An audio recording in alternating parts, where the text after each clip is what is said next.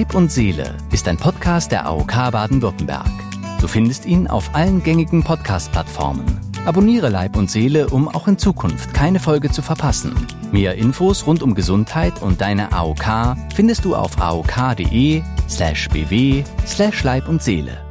Herzlich willkommen zu Leib und Seele, zur letzten Folge in unserer ersten Staffel zum Thema Schmerzen bzw. chronische Schmerzen. Heute wollen wir in unserer letzten Folge das Thema Schmerzmittel ins Visier nehmen. Welche Rolle spielen Schmerzmittel bei der Behandlung von chronischen Krankheiten und vor allem, welche Chancen bieten sie und welche Risiken gibt's? Auch bei den Schmerzmitteln, die man zum Beispiel rezeptfrei in der Apotheke bekommt.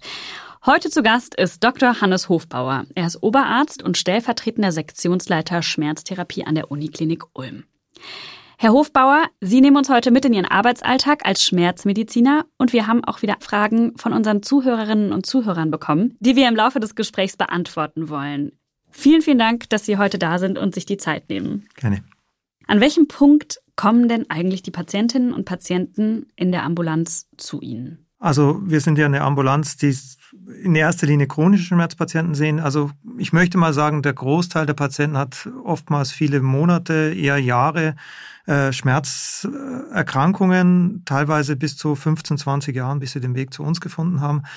Also es ist ein relativ breites Spektrum, wo natürlich auch sich viel Leid eingespielt hat, viel äh, Einschränkung und natürlich auch die Schmerzchronifizierung sich festgesetzt hat, äh, die oftmals schwierig ist aufzulösen im Verlauf. Ne? 15 bis 20 Jahre chronische Schmerzen, bevor die Patientinnen und Patienten zu Das ist schon, also bis die haben oftmals einen Schmerztherapeuten sonst gehabt oder haben die ein oder andere Weg gefunden. Schmerzambulanz ist oftmals so ein bisschen die äh, weitere Stufe. Wir haben auch äh, aus dem Grund relativ lange Wartezeiten. Das ist oftmals für andere Leute, für Patienten schwierig, die abzuwarten. Äh, Aber wir haben teilweise Patienten, die wirklich seit Ewigkeiten mit Schmerzen zu kämpfen zu haben. Und da muss man natürlich realistisch sein, das, was wir erreichen können, ist eine Schmerzerträglichkeit, ein besserer Umgang mit dem Schmerz, aber dass die Schmerzen weggehen, ist nicht zu erwarten. Mhm. Was müssen denn die Menschen erlebt haben, dass sie quasi nach 15 Jahren sagen, jetzt gehe ich nochmal nach Ulm in die Schmerzklinik? Also gibt es da so einen Auslöser, so einen typischen oder, oder gibt es hm. Empfehlungen oder wartet man tatsächlich fünf Jahre, bis man zu Ihnen kommen kann? Nee, also unsere Wartezeit ist schon deutlich kürzer. Also die ist äh, gut durch Corona nicht unbedingt kürzer geworden, aber so vier bis sechs Monate wartet man schon. Ähm, wir haben, wobei man dazu sagen muss, wir haben ein paar Erkrankungen, wo wir Patienten schneller sehen, zum Beispiel Tumorerkrankungen, äh, die kommen innerhalb der gleichen Woche dran. Also das muss man auch dazu sagen. Äh, Auslöser kann mal sein Hausarztwechsel, der wo einer eine neue Idee hat, gehen Sie doch mal in die Schmerzambulanz. Sie waren oder waren noch mal in der Reha, wo es hieß, gehen Sie zum Schmerztherapeuten, bilden Sie sich an. Äh, das ist ganz unterschiedlich. Also meistens, wenn es so lang gelaufen ist, kommt es nicht vom Patienten selbst. Eben, wie gesagt, neuer Hausarzt oder die Angehörigen haben mal gegoogelt, äh, die, die äh, Kinder haben gesehen, Schmerzambulanz, geh mal dorthin, was die dir helfen können. Und das heißt, Sie stellen dann die Patienten medikamentös so ein, dass das Leben einfach ein bisschen erträglicher wird. Das ist sozusagen eine Erwartungshaltung, die man haben kann als Patientin und Patient, wenn man zu Ihnen kommt. Nicht nur, aber Medikamente spielen eine relevante Rolle. Man, wir haben in den vorherigen Folgen gehört, dass Psyche auch ein Thema ist. Deswegen haben wir auch Psychotherapeutinnen bei uns. Aber Medikamente sind eben oftmals am Anfang die Krücke, die wir brauchen, um wieder in die Bewegung zu kommen. Also gerade bei chronischen Rückenschmerzpatienten, die lange nichts gemacht haben, die äh, lange Zeit auch Angst gehabt haben, sich zu bewegen. Da geht es natürlich darum, mit Medikamenten, die wieder ein bisschen mehr in die Aktivität zu bekommen. Und da ist das Medikament als Krücke oftmals hilfreich. Wie auch sonst bei einer Krücke ist es nicht immer so, dass wir Medikamente wieder absetzen können. Ideal wäre es natürlich, dass die vorübergehend uns den Weg helfen. Bei so ganz langen Verläufen muss man ehrlich sein, dass die ganz medikamentenfrei bleiben, ist unwahrscheinlich, muss man sagen. Aber wenn die jetzt so ein, zwei, drei Jahre Schmerzen haben, die dann ähm, durch uns begleitet werden, ist es durchaus häufig so, dass die ein halbes Jahr Medikamente nehmen müssen und dann auch schauen können, dass sie wieder ohne zurechtkommen oder nur noch bedarfsweise, also nicht mehr regelmäßig. Von welchen Medikamenten sprechen Sie denn? Kann man das irgendwie in so unterschiedliche Gruppen einteilen? Also generell unterscheiden wir die Nicht-Opioide, also nicht morphinähnliche Substanzen. Das sind äh, Medikamente, die die meisten sicherlich kennen werden, also Ibuprofen oder Diclofenac als Entzündungshemmer sind in niedrigen Dosierungen auch frei verkäuflich. Dann das Novaminsulfon, auch Metamizol genannt.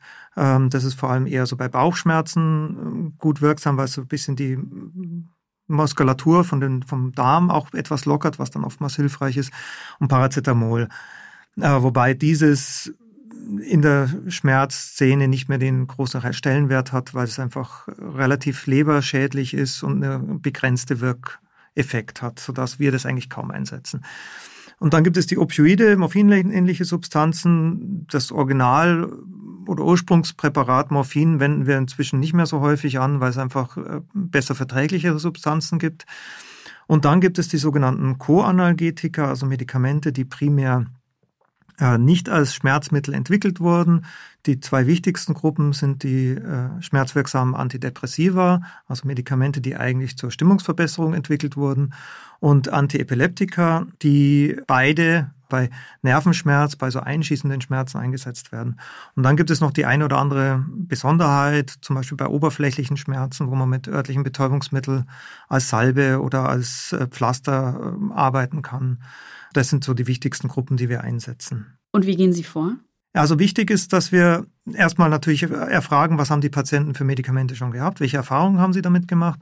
Sehr häufig äh, sehen wir, dass durchaus die richtigen Medikamente mal zum Einsatz kamen, aber halt nicht in vernünftigerweise rezeptiert wurden oder halt verordnet wurden. Klassisch ist zum Beispiel beim Novaminsulfon, das wirkt äh, sechs Stunden, äh, dass man das dem Patienten nur einmal äh, oder zweimal pro Tag gibt. Das ist naturgemäß so, dass dann natürlich das nicht über den Tag helfen kann.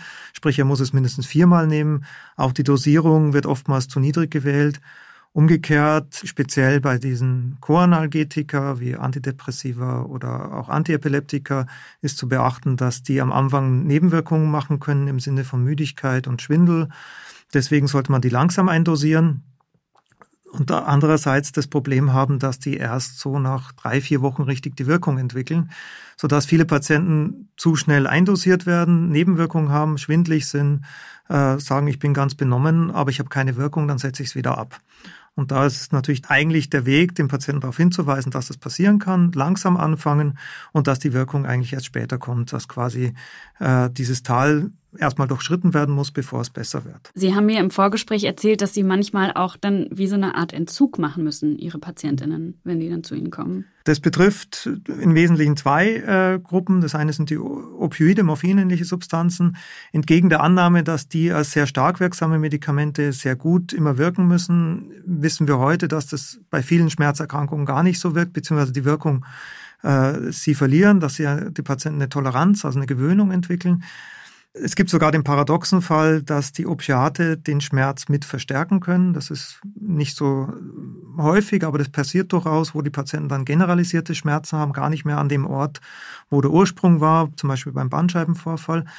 Und da entziehen wir die Patienten häufig äh, ambulant, äh, häufiger aber stationär, muss man sagen, Ambulant ist es schon ein Prozess, der einige Wochen dauert, sieben, acht, zehn Wochen, wo die Patienten schrittweise runtergehen, um keine Entzugssymptome zu entwickeln. Äh, stationär ist es so ein Aufenthalt von ungefähr zwei Wochen. Wie stehen Sie denn so zu Schmerztabletten? Also, weil es gibt ja viele auch Menschen, die sagen, na ja, äh, es gibt ja auch Unverträglichkeiten, es gibt viele Nebenwirkungen, es gibt Abhängigkeit, es gibt das, was Sie gerade beschrieben haben mit Toleranz. Ähm, Medikamente sind, wie gesagt, oftmals ein Hilfsmittel, das wir einfach brauchen. Ne? Also, äh, je akuter der Schmerz sowieso, aber auch beim chronischen Schmerz helfen die eben oftmals wieder zurück ins Leben zu finden. Gerade wenn man zum Beispiel auch diese schmerzwirksamen Antidepressiva nehmen, nehmen wir das nicht als äh, Stimmungsverbesserer. Manchmal nimmt man den Effekt mit, aber es gibt durchaus welche, die bei einem beim Drittel bis zum Fünftel der antidepressiven Dosis schmerzwirksam sind, also ein ganz separater, eigenständiger Effekt. Die wirken über die hemmenden, äh, absteigenden Bahnen, äh, sprich, die arbeiten mehr oder weniger als Schmerzbremse, wenn wir uns das Knie stoßen, dass es nicht so zum Gehirn weitergeleitet wird. Also so ein bisschen so wie wenn man einen Unfall hat und dann äh, hat man ja auch nicht die schlimmen Schmerzen. Genau, da ist dieses System maximal hochgefahren. Beim chronischen Schmerz ist es so, dass dieses System ja, ein bisschen verkümmern kann. Und das kann damit unterstützt werden. Und damit äh, regenerieren wir dieses hemmende System ein bisschen und die Patienten äh, müssen das dann so sechs, acht, neun Monate nehmen und mit wenn Sie Glück haben und es nicht so lange bestanden hat, können Sie es tatsächlich wieder absetzen, weil das Schmerzsystem wieder normalisiert ist. In der Zeit sollen die Patienten natürlich dann auch versuchen, wieder mehr sich zu bewegen und auch die Angst vor Bewegung etc. abzubauen. Also letztlich Medikamente sind ein wichtiges Hilfsmittel, das äh, die Patienten haben, äh, manchmal brauchen und manchmal auch dauerhaft brauchen. Äh, aber die sollen, die können nicht alles ersetzen und die sollen natürlich auch nicht andere Dinge komplett übertünchen, gerade wenn so Substanzen wie Opiate auch seelisches Leid übertünchen am Anfang und dann später nicht mehr wirken, weil es einfach an diese Psychotrope, an diese rauschähnliche Wirkung oder, oder diese dämpfende Wirkung sich die Patienten gewöhnt haben. Weil am Ende ist es ja so, dass mit Schmerzmitteln nur die Symptome bekämpft werden, nicht aber die Ursachen. In den meisten Fällen ja, bei diesen Choanalgetika, ähm, äh, gerade Antidepressive, Antiepileptika, ist es so, dass unsere Schmerzschwelle bei chronischen Schmerzen sinken kann. Das heißt, äh, wenn man zum Beispiel an einer nicht betroffenen Stelle erst ab 10 Kilogramm, wenn ich auf den Arm drücke, sagt, es tut mir weh, ich gehe weg, ist die Schmerzschwelle bei so chronischen Schmerzen dort niedriger, dann zieht man schon bei 5 Kilogramm weg und sagt, das halte ich nicht mehr aus. Und diese Substanzen können auch das wieder normalisieren ein Stück weit. Also das äh, Bedeutet aber, dass natürlich die primäre Schmerzursache nicht mehr so vorhanden sein sollte. Wenn natürlich weiterhin irgendwie äh, ein Tumor beispielsweise irgendwo drauf sitzt oder, oder äh, Bandscheibenvorfall und Nerven irritiert, dann geht es nur im begrenzten Maße. Es gibt ja auch sowas wie Phantomschmerzen. Davon haben Sie mir auch erzählt. Ja, das ist so, das Gehirn hat gelernt, dass Informationen, die von einem bestimmten Nerven vermittelt werden, quasi dort erzeugt werden. Nehmen wir zum Beispiel vom Großzeh den Nerven. wenn ich dann das Bein amputiere und dieser Nervenstrang, das kann man sich ein bisschen wie so ein Glockenstrang äh, vorstellen, wenn von dem Information kommt, äh, denkt das Gehirn, das kommt von der Großzehe, aber der Ursache liegt eigentlich deutlich tiefer. Also wenn man bei diesem Glockenstrang bleibt, das Gehirn kann nicht unterscheiden, ob jemand quasi im Erdgeschoss an, am Griff zieht oder im ersten Stock steht, so ungefähr, wo es amputiert worden ist. Und Nerven, wenn ich die durchschneide, machen natürlich auch Veränderungen durch. Die machen, die bilden Narben, die werden empfindsamer, die haben das, die Neigung, spontan Informationen zu senden, äh, die dann so einschießend oftmals empfunden werden. Vom Charakter kennen das die alle Patienten, die sich in den Ellenbogen stoßen, also Musikantenknochen. Äh, das ist im Prinzip ein Reiz von einem Nerv. Bloß bei denen ist es so, dass da minimalste Muskelbewegungen schon reichen, um den auszulösen. Äh, und das ist zum Beispiel auch eine Gruppe, wo halt Antiepileptika äh, dann zum Einsatz kommen, weil ein bisschen was Ähnliches passiert wie bei jemandem, der ein Krampfleiden hat.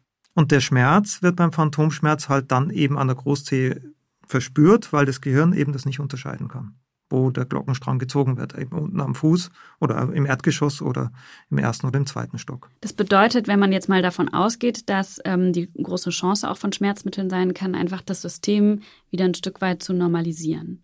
Ja. Wenn man das so sagen kann. Ja, und halt auch, genau, ein Stück weit normalisieren und halt auch, geht natürlich auch um die Lebensqualität zu verbessern. Ne? Wir reden natürlich nicht nur darum, dass der Schmerz irgendwie besser ist, sondern das ist ja, da hängt ja viel dran. Ne? Die Patienten sind schlaflos, sie können, also sie können wegen den Schmerzen nicht schlafen, sie kommen nicht zur Ruhe, der Schmerz nimmt immer mehr Raum ein. Und wenn da natürlich mal Zeit zum Luftholen ist, wenn da natürlich mal die Möglichkeit ist, dass der Schmerz nicht mehr so dominant ist, dann kann ich mich auch wieder für andere Dinge interessieren, wie das ja bei den anderen Folgen auch schon rausgekommen ist, speziell äh, zum Thema Psyche und Schmerz. Mhm. Und auch äh, zum Thema wieder die, die Muskulatur in, in Bewegung bringen und äh, die Statik wiederherstellen. Das funktioniert ja auch erst dann, wenn die Schmerzen nachlassen. Genau. Dass man sich wieder bewegen kann. Also, weil wir haben ja auch gelernt, dass Bewegung ein sehr wichtiger Faktor ist gegen Schmerzen. Das ist, ist richtig, wobei man auch äh, eben oft Fälle hat, wo einfach die Angst vor Bewegung so dominant ist, dass äh, wir tatsächlich Schmerz spüren, obwohl da mechanisch gar nicht so viel ist. Das Problem ist bei vielen so chronischen Rückenschmerzpatienten, sie haben mal die Erfahrung gemacht, sie haben sich verhoben, das tut weh und ich bewege mich weniger. Und dann kommen die in einen Teufelskreis rein, dass sie sagen, okay, ich bewege mich weniger, damit ich nicht die Angst oder die Angst baut sich damit ab, indem ich das eben mich dem nicht aussetze. Die Muskulatur baut weiter ab und die, alles, was ich lange nicht mache, alles, was mir was mir nicht mehr gewohnt ist, macht mir Angst und umso mehr Stellenwert kriegt es. Und dann schaue ich natürlich schon wie die verschreckte Maus auf die, auf die Schlange, was mein Rücken ist, so ungefähr. Und jede Berührung, Bewegung wird quasi mit Angst assoziiert. Also deswegen ist es nicht nur Schmerzmedikamente, sondern eben auch diese Bewegung muss man trotz Schmerz machen. Und das Grundkonzept ist schon, eben weder Schmerz komplett vermeiden, noch äh, sich eben überlasten, wie das in der letzten Folge auch zu Thema war, sondern sich durchaus in bestimmten Programm dem aussetzen und dann wieder Pausen zu machen. Und das ist unabhängig eigentlich auch von den Medikamenten. Dass die manchmal notwendig sind, um da reinzukommen, ist äh, trotzdem natürlich der Fall. Wir haben auch eine Frage bekommen von unserer Zuhörerin Marina, die hat uns auf Instagram geschrieben, ob die dauerhafte Einnahme von Schmerzmitteln, zum Beispiel Ibuprofen oder Paracetamol, schädlich sein kann. Weil das sind ja auch Medikamente, die man in der Apotheke kaufen kann. Durchaus. Also ähm, das ist natürlich für die einzelnen Substanzen unterschiedlich, aber speziell Ibuprofen und die ganzen Entzündungshemmer äh, haben auf lange Sicht eine nierenschädigende Wirkung, sodass die natürlich über Jahrzehnte oder Jahre genommen durchaus da eine, relevante Schädigung machen können, die bis zum äh, ja, kompletten Schädigung der Nieren führen kann, letztlich bis zur Dialyse. Also insofern muss man da gucken und das sollte man auch mit seinem Hausarzt besprechen oder Hausärztin. Wie viel Ibuprofen muss ich denn nehmen, dass sich meine Nieren schwächen? Das kann man so pauschal nicht sagen. Ne? Also das ist also die Maximaldosierung für einen normalen Erwachsenen sind 2.400 Milligramm. Das schafft man mit diesen äh, frei verkäuflichen nicht. Das sind ja 400 Milligramm Tabletten sind die stärksten. Oder schafft man natürlich schon. Also wenn ich jetzt entsprechend viele von also 2400, wie viel müsste ich da nehmen? Das ähm, sind äh, das sind im Prinzip sechs, äh, Stück? sechs Stück.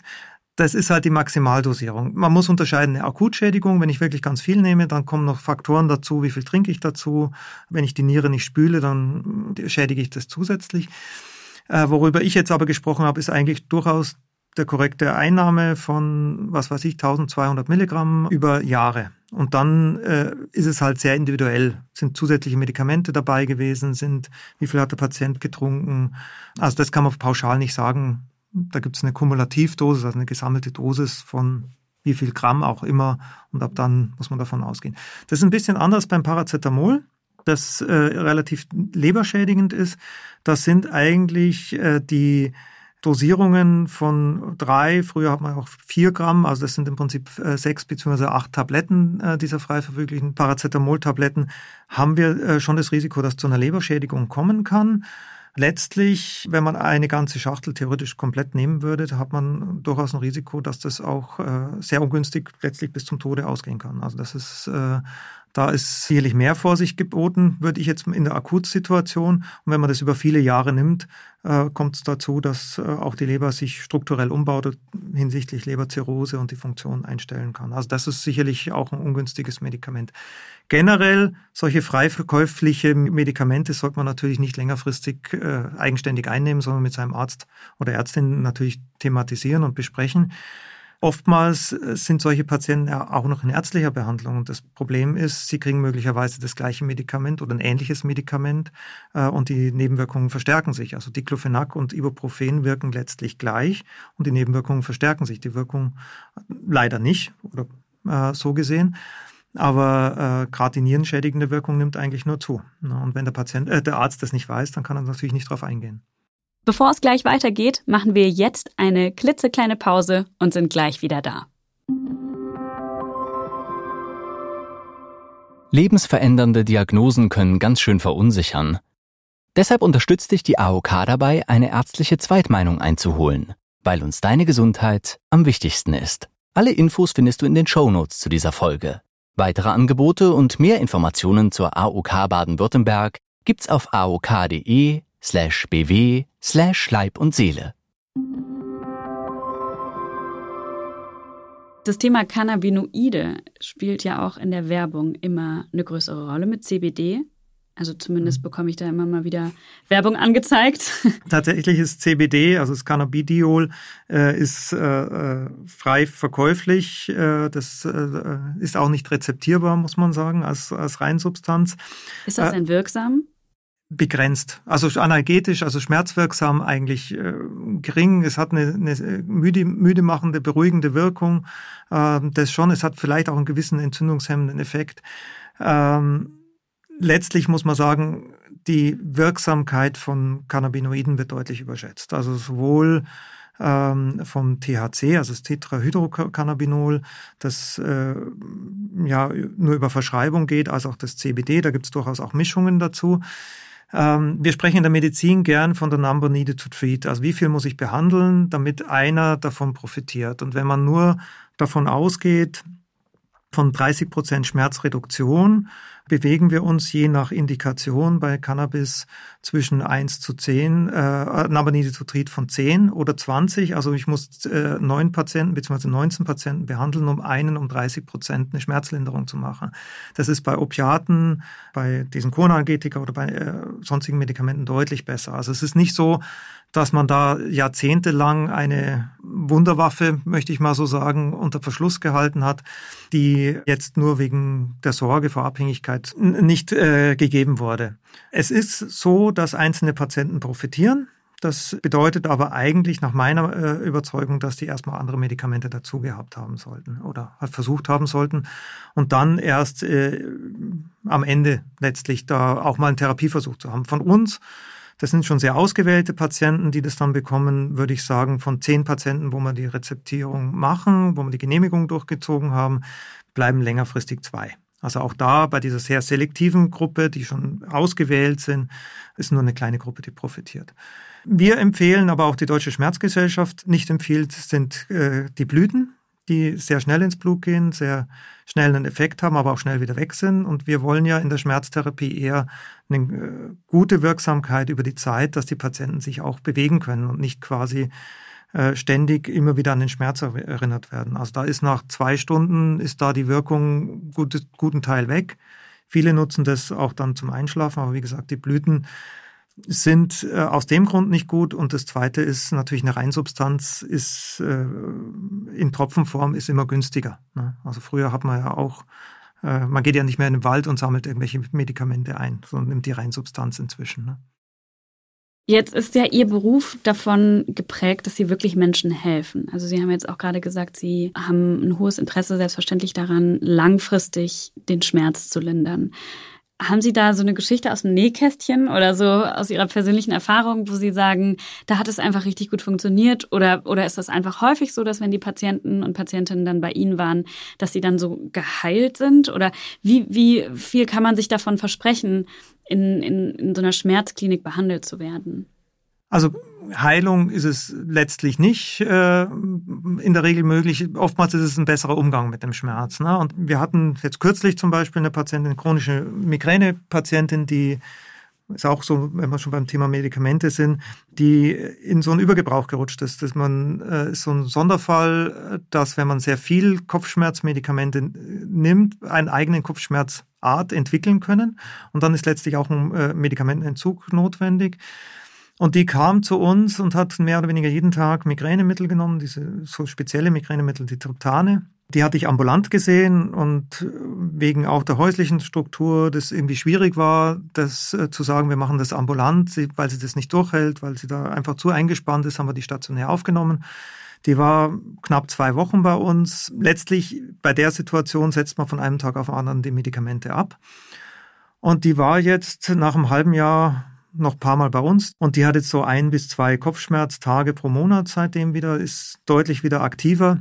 Und das, äh, das Ganze hat sich äh, stabilisiert, die haben wir jetzt auch abgeschlossen, wobei, und ich hoffe, dass sie nicht wiederkommt. Das Problem ist, es gibt immer wieder Patienten, die damit wieder reinrutschen. Und was hat ihr letztendlich geholfen? Letztlich, dass wir diesen Medikamentenentzug gemacht haben und dass äh, von psychotherapeutischer Seite auch ein bisschen der Umgang mit der Situation äh, nochmal neu beleuchtet wurde, eben nicht Medikamente sofort nehmen, wenn sich der erste Kopfschmerz anbahnt, sondern halt mal warten, was kommt raus. Ist es wirklich so beeinträchtigend? Sie war einfach in das Fahrwasser gekommen, sobald die bisschen was im Kopf gespürt hatte, hat die Medikamente eingeworfen, sodass dann halt diese Abhängigkeit sich entwickeln konnte. Und da ist sie jetzt gut rausgekommen, erfreulicherweise. Äh, Manchmal ist es so, dass man eine psychosomatische Reha-Maßnahme anschließen muss. Einfach. Was passiert so bei einer psychosomatischen Reha? Da geht es letztlich viel darum, eben äh, mit solchen Situationen umzugehen, wenn das kommt, was mit meine, meine Emotion betrifft, äh, die Ängste von wegen, jetzt kommt der Schmerz, was mache ich dann? Diese Hilflosigkeit auch eben nicht mit Medikamenten zu bekämpfen, sondern einfach mit äh, ja, Strategien, dass man eben mal rausgeht oder sagt, jetzt warte ich mal ab oder äh, wie das letzte Woche auch hieß beim Podcast, man redet halt mit den Kollegen und sagt, ich muss mal kurz eine Pause machen dass man auch mehr dazu stehen darf. Ähm ist natürlich gar nicht so einfach, ne? Weil ich meine, im Büro, wenn man es dann nicht macht, dann müssen es ja auch die Kollegen meistens übernehmen. Das heißt, so einfach zu sagen, ich habe jetzt Kopfschmerzen. Also ich finde es ja super, dass sie das so sagen, aber in der Realität ist es ja dann doch. Ist oft schwierig. Wie ist denn das bei Ihnen als Oberarzt? Ich kann mir vorstellen, dass Sie einigermaßen entscheiden können, wie Sie Ihren Alltag strukturieren. Ist das richtig? Ja, jein, muss man sagen. Also es ist so, dass wir relativ kleine Truppe sind mit zwei Oberärzten und zwei äh, Fachärzten und wir Oberärzte quasi gleiche Tätigkeit machen wie die anderen auch. Äh, ich habe natürlich schon insofern gewisse äh, Möglichkeiten, weil den, den Terminplanung, wann ich welche Patienten einbestelle, wieder einbestelle, im Prinzip selber mache.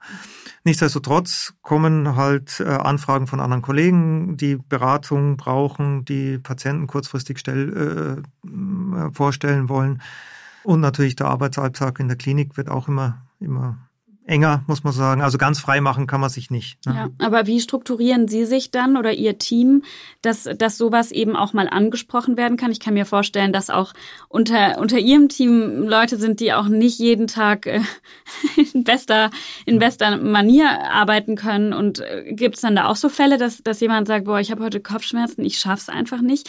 Oder wie, wie gehen Sie denn da um? Also im Prinzip äh, haben äh, wir von oberärztlicher Seite da ein offenes Ohr, möchte, möchte ich schon so sagen. Also ich meine, das andere Thema ist ja oft auch offenes Ohr zu haben vor den Sorgen, weil wir ja durchaus schwierige Patienten haben, die auch schwere Leidensgeschichten haben. Das ist ja leider so, dass wir viele mit Gewalterfahrungen der Kind- und Jugend haben.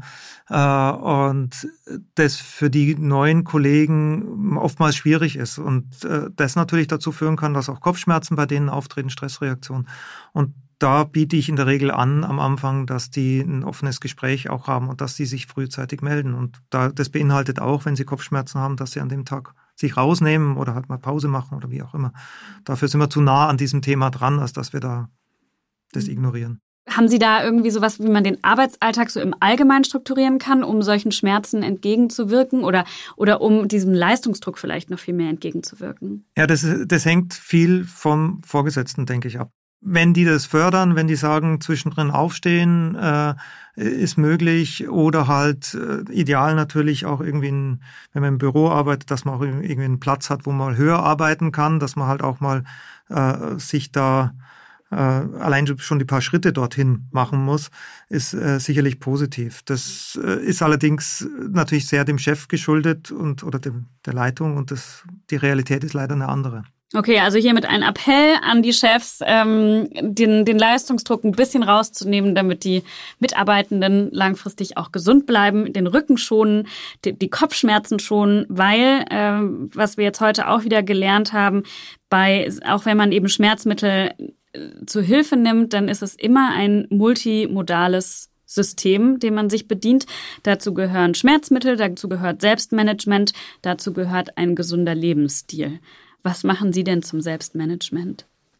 Klingt also, immer so einfach. Ich habe das große Glück, dass ich in die Arbeit laufen kann, beziehungsweise Radfahren kann. Das ist natürlich äh, etwas, was ich sehr schätze, äh, weil es mir die Zeit äh, gibt, auch ein bisschen abschalten zu können.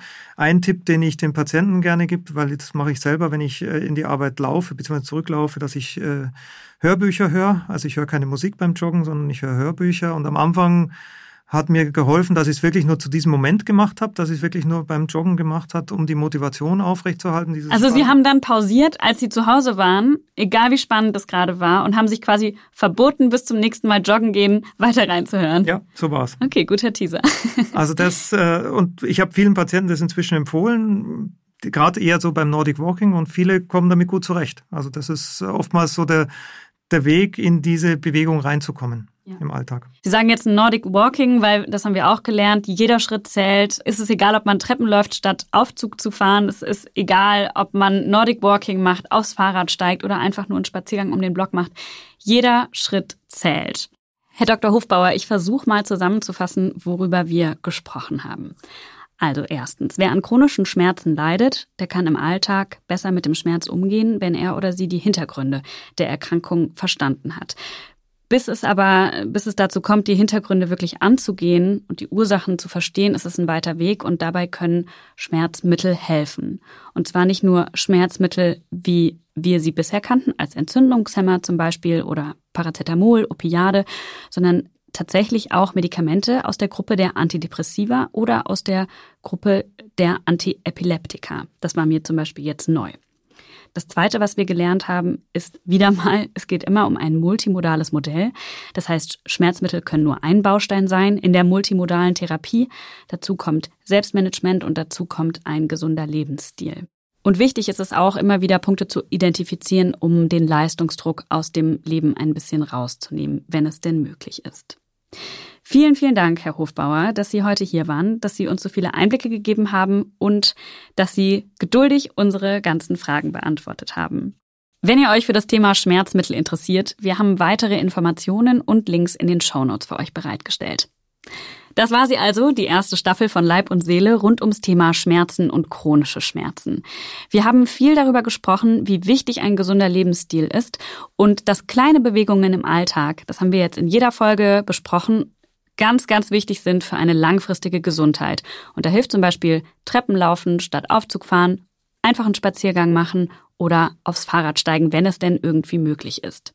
Falls ihr wissen wollt, wie man am gesündesten auf einen langen Lauf trainiert, warum das Schmerz-ABC nicht nur bei Kindern, sondern auch bei Erwachsenen hilft und wenn ihr noch ein paar mehr Tipps braucht, um den Schweinehund zu überwinden, dann hört doch mal in die Folgen rein.